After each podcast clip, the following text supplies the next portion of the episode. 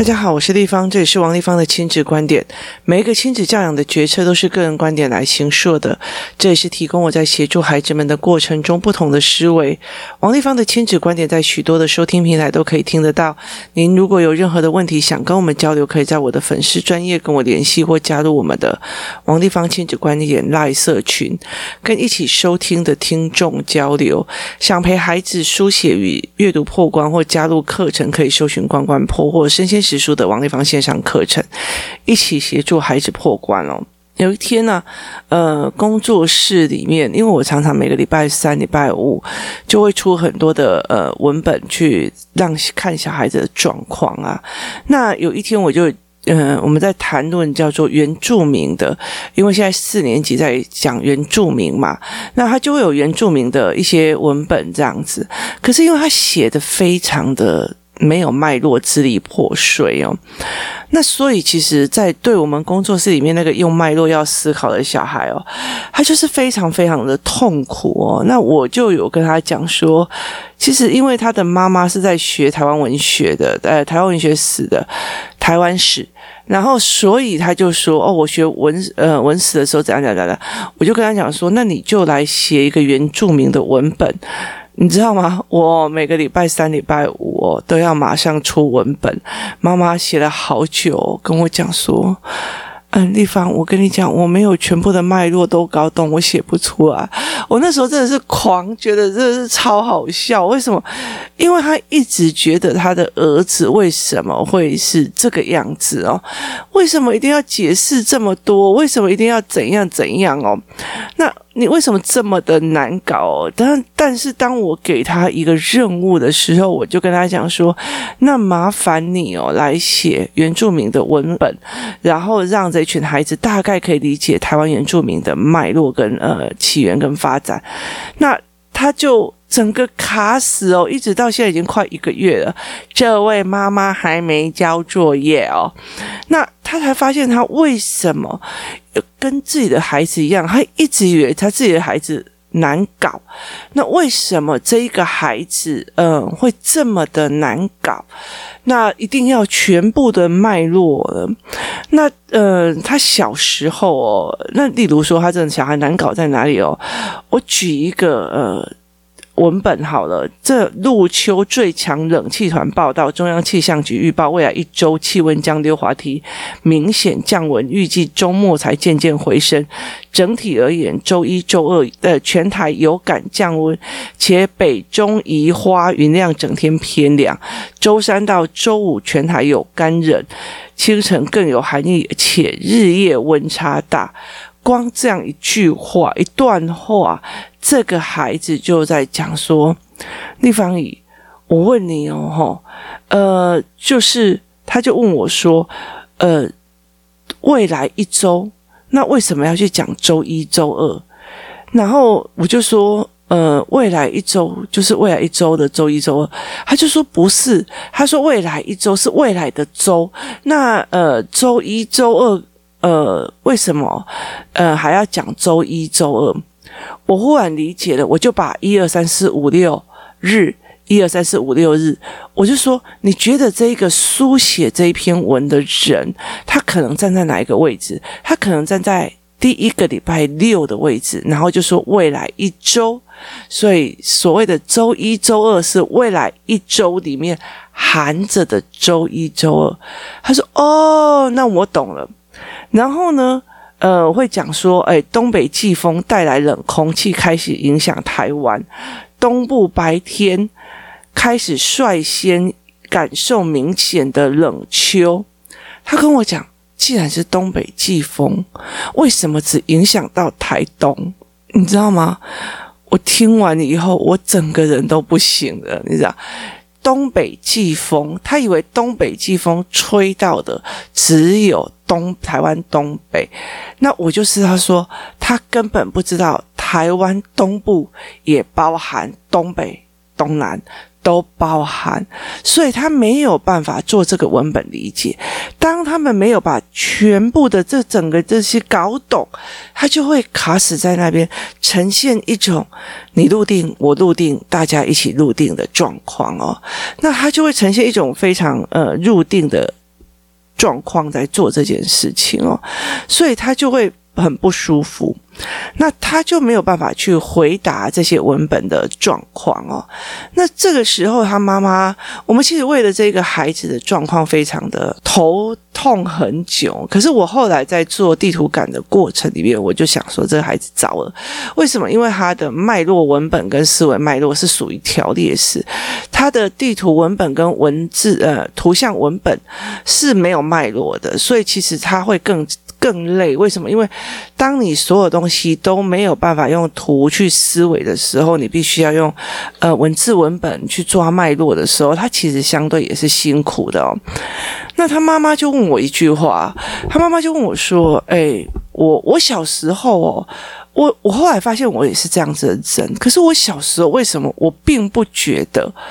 呃，我会像我儿子这个样子哦，我会像我儿子这样子，就是说，哎，我好像没有关系，我就是照写作业啊，为什么要想这么多？像这个孩子这阵子哦，有一天我就是在刚他们做借款的呃教案之后。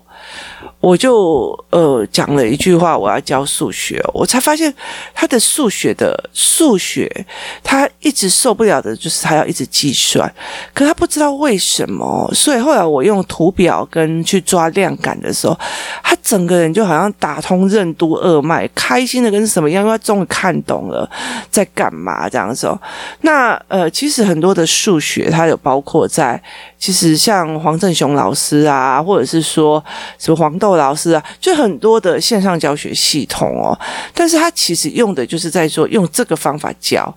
那可是我面对的孩子不是哦，他们大部分就是我知道你用这个方法，可是我搞不懂为什么用这个方法，他的脉络是什么，他干嘛？可是这群小孩就受不了，他就会反击。那这个孩子也是这个样子的哦。那于是呢，我就跟这个妈妈讲，我说你有没有？想过一件事情哦，以前我们小时候的文本，天这么黑，风这么大，爸爸捕鱼去哦。你只要看到那个照片上课本的照片，你印象中你看到的那个版本，因为我年纪比他们大嘛，你看到的那个版本的渔船，就是你认知的渔船。你了解的意思吗？也意思就是说，那个时候你会非常非常的相信教科书课本里面所带给你的真实。意思就是说，它就是一个真实的。虽然那个渔船跟我后来看到的渔船完全不一样，但是我还是会觉得那个就是渔船。我一直到现在一直搞不清楚的，我当初为什么没有办法去判断一件事情，就是说。明明在大海里面去捕鱼，天这么黑，风这么大，爸爸捕鱼去，为什么他是小小的舢板船？舢板船怎么带远？就是近海渔业在做，我没有那种思维模式，因为我看的船不够多。一直到我爸爸到呃台中港渔港去做渔港加油站的站长的时候，我才知道。天呐，渔船是长这个样子的，那你就不可能会去在那个渔船的图里面有更多的想象力。想象力是在于你有其他的画面做结合，他没有，所以我们就会非常认命的把它全部读下来。你相信这一个老师所教你的数学方法，你就相信它是唯一真理，于是你就这样照单全收的把它收下来。你不需要怀疑的，在我们的那个年代，你不需要怀疑，你不需要思辨，你写下来就对了。囡仔人有耳无喙，有尻川袂使放屁。他的意思就是在于这里，你只要好好的听懂就好了，你不需要去思考这么多。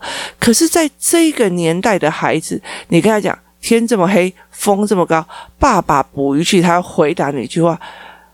是没有听天气预报吗？坐渔船的人怎么会不知道要听天气预报呢？他没有听天气预报还敢出船，这是他没有知识吧？呀，现在的小孩才不会天这么黑，风这么高，爸爸捕鱼去，他的水里紧张，他只是觉得这人怎么那么愚蠢，所以他的作为其实已经不对了，其实他的认知也不太一样，所以这个小孩就会无限的扩展，然后很惨的一件事情就在于是，因为现在的资讯过多，导致不知道这个小孩的头脑是在哪里串，所以他会。找不到整个大脉络，就呈现一种完成卡死的状况。那这个小孩算乖哦，他只是呈现一种叫做不合作运动，就是整个人看着课本，然后呈现一种我入定，你入定，谁的呃修行不好就会被我惹生气的那种状态。所以。多少的孩子是开始跟你瞪斗，跟你硬吹硬挤，开始干嘛？那有些小孩子会吞进去，可是他没有。那所以在这整个状况里面，我才会跟他讲，跟妈妈来讲说，我们在那一个年代哦，真的信的跟什么一样哦。以前就是信那个什么什么蒋公死掉就会怎样怎样怎样怎样，然后就会什么天天地什么样，有的没有。拜托那时候，呃，就是呃，就是哪一个。总统死掉嘛，哭的跟什么一样，还要你知道那时候还要所有的人都要穿那种什么丧服去送，然后灵堂就有全呃每一个学校都要摆一个那时候的灵堂这样子，然后所有的学生都要去跪，然后那时候我就觉得诶长大以后就发现一件事情，诶，如果灵堂这么多吼啊，那那个老总统这样子跑来跑去不是很辛苦吗？就非常有趣哦。可是，在我们这个年代，这样子做，那小孩子。吐槽到那一边去，你知道吗？所以它不是一个呃相同的年代跟相同的资讯的范本，所以你说好嘛，也是好，就是这个孩子思考更全面。你说不好嘛，真的他他就是不服从，他就是会慢慢的弄。可是我一直很欣赏这个孩子的一个原因是在于是他的思考线已经慢慢的在拉，他会开始质疑，他会开始思考。有很多的小孩他。会很会操作，答案都写给你，你问他一问三不知哦。为什么？因为他知道怎么填空进去，他不知道怎么去做思维。那这个小孩是知道思维就卡死在那边，他就没有办法。那我们在那一个年代，我们太相信所谓的有。真实的状况，然后我们太相信有一些呃既定的理论跟要件，所以对他们来讲，这就是一件比较辛苦的事情哦。那我在说一个非常重要的一件事情哦，就是呃，其实这一个小孩的这样子的状况，我们都在想说，诶。我们以前想的跟，例如说，我们以前会不知道说什么名人看到鱼往上游就会力争上游，然后我们就完全没有办法理解鱼往上游不是鲑鱼吗？那鲑鱼怎么会发生在那一个的地点？你知道那个名人出生的地点，所以你从头到尾都不会去发现他的文本是有逻辑错误的嘛？那所以其实你怎么去讲这些事情哦？那像我的女儿他们在做这件事情的时候，好，以前我就。哦，那个什么，嗯，人间四月天那个什么什么，就是他们爱情非常的什么林徽因啊，他们爱情非常的美这样子。然后我女儿看完以后就渣男啊，他就是渣男啊，渣男跟绿茶婊，就是对他们这一群的孩子来讲，看这么多，他不会去相信你那种很单单纯纯的。单单纯纯的爱情，所以对他们来讲，他已经没有办法这样逻辑了。然后，甚至例如说，呃，他会觉得说，那你为什么不要跑，或者为什么不要？他们没有办法去理解当初那时候的文本。可是我们那个时候是全然相信，而且照做。但是在现在这个年代，这样的东西非常非常的危险哦。呃。我觉得在世界的变化其实非常非常多的哦。例如说，我觉得以前他会跟你讲说，台湾有一个非常非常可怕的一件事情，他会一直在告诉你说，啊，接下来未来这几个行业就没有了，未来这几个行业就没有。那可是他却没有告诉你说，其实那你要该什么心态？我们一直觉得我们要被选择，以前以后 AI 会很厉害哦，所以我就要去做选选城市语言，以后怎么样会呢？嗯，你都是一个被选择的呃心态哦。所以事情不是这样想。我有力气，我再讲下一次小呃行业的跟呃思维之间的思考哦。那我们再回来再讲这个，就是。这个小孩这件事情过后，哦，那星期日有呃桌游班，那桌游呃桌游班的时候来了一个孩子，就是第一次。其实因为我一直觉得亲子工作室的粉丝专业没有人去看哦，所以我们就把报名表贴在上面。那贴在上面，你知道 FB 的触及率又非常低，贴在上面就有个人马上秒抢这样子啊。那个小孩我认识，那时候是参加我的学习动机营的。接着我也一直在修正我自己。因为学习动机营的时候，别的学习动机营就昆虫营啊，就是我嗯把昆虫抓来给小孩玩啊，那我没有办法接受。那可是那个营队就会非常取悦小孩，每天你都可以接到今天好不好玩？好玩。今天玩的什么动呃昆虫？哎，我今天玩的什么什么昆虫哦？然后妈妈就以为还有呃嗯很棒。那可是，呃，我的营队不一样，我的营队是连父母都可以来，然后吵吵闹闹，然后乱的要。重点在于是我要去看小孩的思维在干嘛。他跟人真正的活动的时候，没有老师管的时候，他跟人，他有没有办法？这一群在玩呃战斗陀螺，他有没有办法进入？或者他进入的语言是对的还是错的？或者他在跟父母之间的互动是什么？那当然有有学习动机这一块。那后来我就跟他妈妈讲说，呃，我其实那时候有一段时间，我觉得我不应该开学习动机营，因为我后来发现太多的父母用学习动机的这些语言去控制小孩。然后小孩也会认为觉得说，呃，学习动机很学习很重要，所以他当他不会学习，他成绩不上来的时候，他就会开始自我毁灭。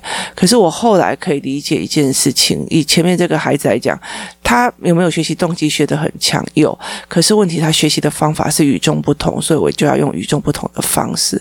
可是父母不懂，就以为觉得你怎么又没有学习动机了？事实上不是。那后来我请这个妈妈。说你下一次把他的社会课课本跟自然课课本拿来给我看，因为他已经四年级。那结果后来，呃，或者是我就说你拍给我看这样。那后来这个妈妈第二次她又抢到了，而且还是被取上的。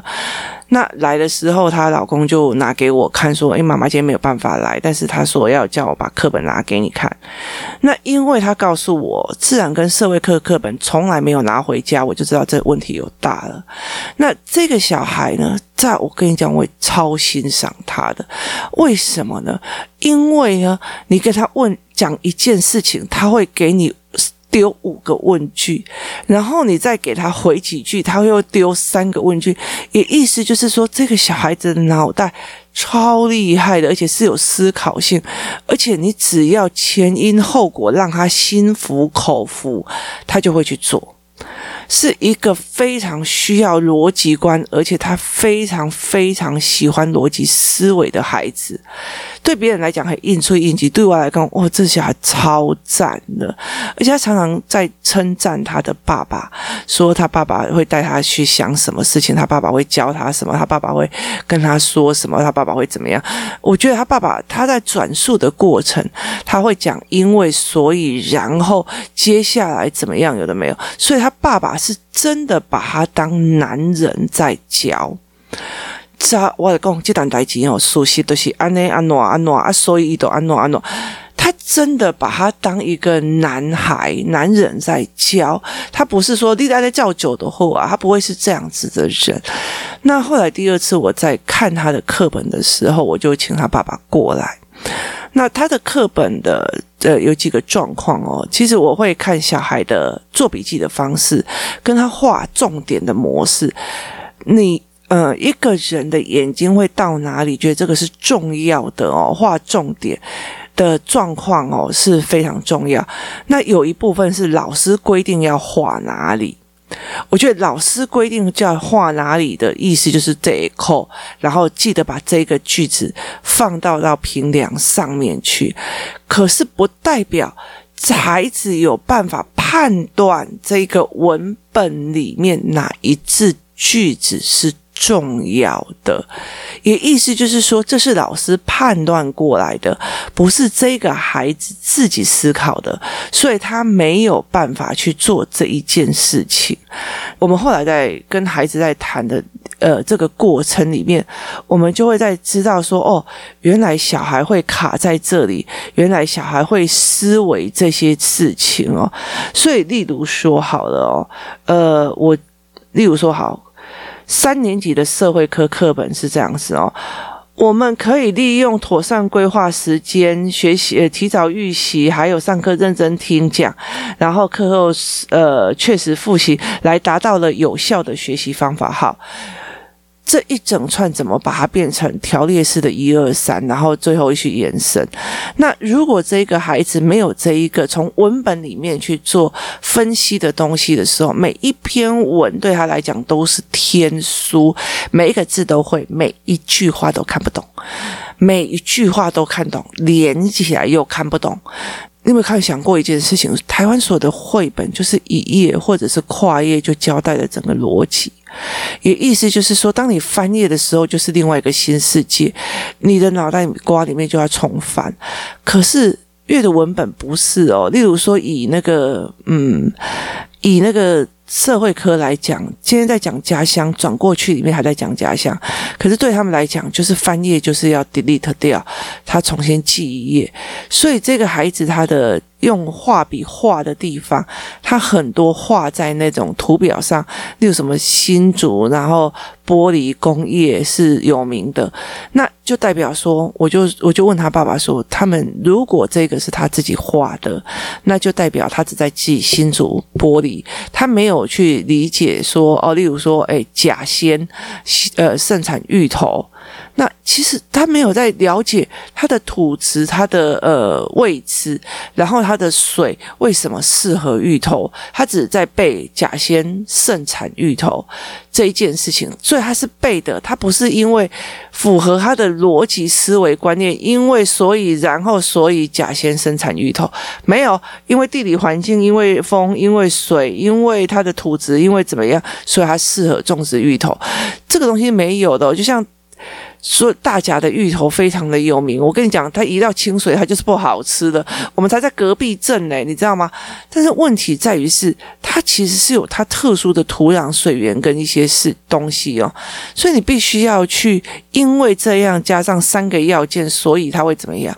那这个孩子，我那时候就跟他讲说，如果他画线画在这个地方，它有两种可能性，一种就是代表是说。反正呢，我也看不懂，那我就直接整本用图像思维印在我的脑海里背下来。那另外一种就代表是，如果这个是老师划线的，那就代表是说，他们老师出的题目过度于越小字越会出，他在看你有没有读很多遍，读到把那个图的文解跟文说都记得很清楚。那他每次划线的地方没有因为所以的连线，就是没有因为怎么样所以怎么样，他没有连在一起的连线，也代表说这个小孩根本没有用他适合的因果关系去面对他的文本。就是社会科课本，他本身就需要是一个因果关系的孩子，所以他必须要使用这种因果关系的阅读方法。那他没有办法，所以他所有的划线的部分都在于是关键字会考的部分。那也就是我只要把这个关键字左移右移到考卷上正确的位置上。我就可以考到好分数，我就可以考到好成绩。所以他越写平凉这件事情，他就会越痛苦。为什么？因为他都在做脑在记忆画面的移植位置，但是他是一个思考性的、因果性的，他会希望有脉络跟思考逻辑的孩子。但是他用背的方式在做这件事情，不管什么课本，他都其实可以用背的，也可以用逻辑思考的方式去做，包括是图像思考的方式去做，包括数学课跟量感课。但是还用的是背的方式。这孩子我超欣赏他的，因为他真的很有思考，然后他又乖。然后，所谓的乖的意思就是说呢，虽然他阅读的方式跟呃读书的方式跟他不太一样，可是他真的很忍耐，就是觉得妈妈要求我，我就尽量做到他好，可以写多一点评量，写一写干嘛，我就去做。嘿啊，文件啊，干嘛得给你插嘞？他不知道为什么要做这件事情，他就给你在地上翻。那。他就是要因果逻辑，然后你要说服得了他，然后举证脉络，然后包括他滑到任何一个手机，他滑到任何一个东西，你说的论点都对他来讲是可以符合这个论点的。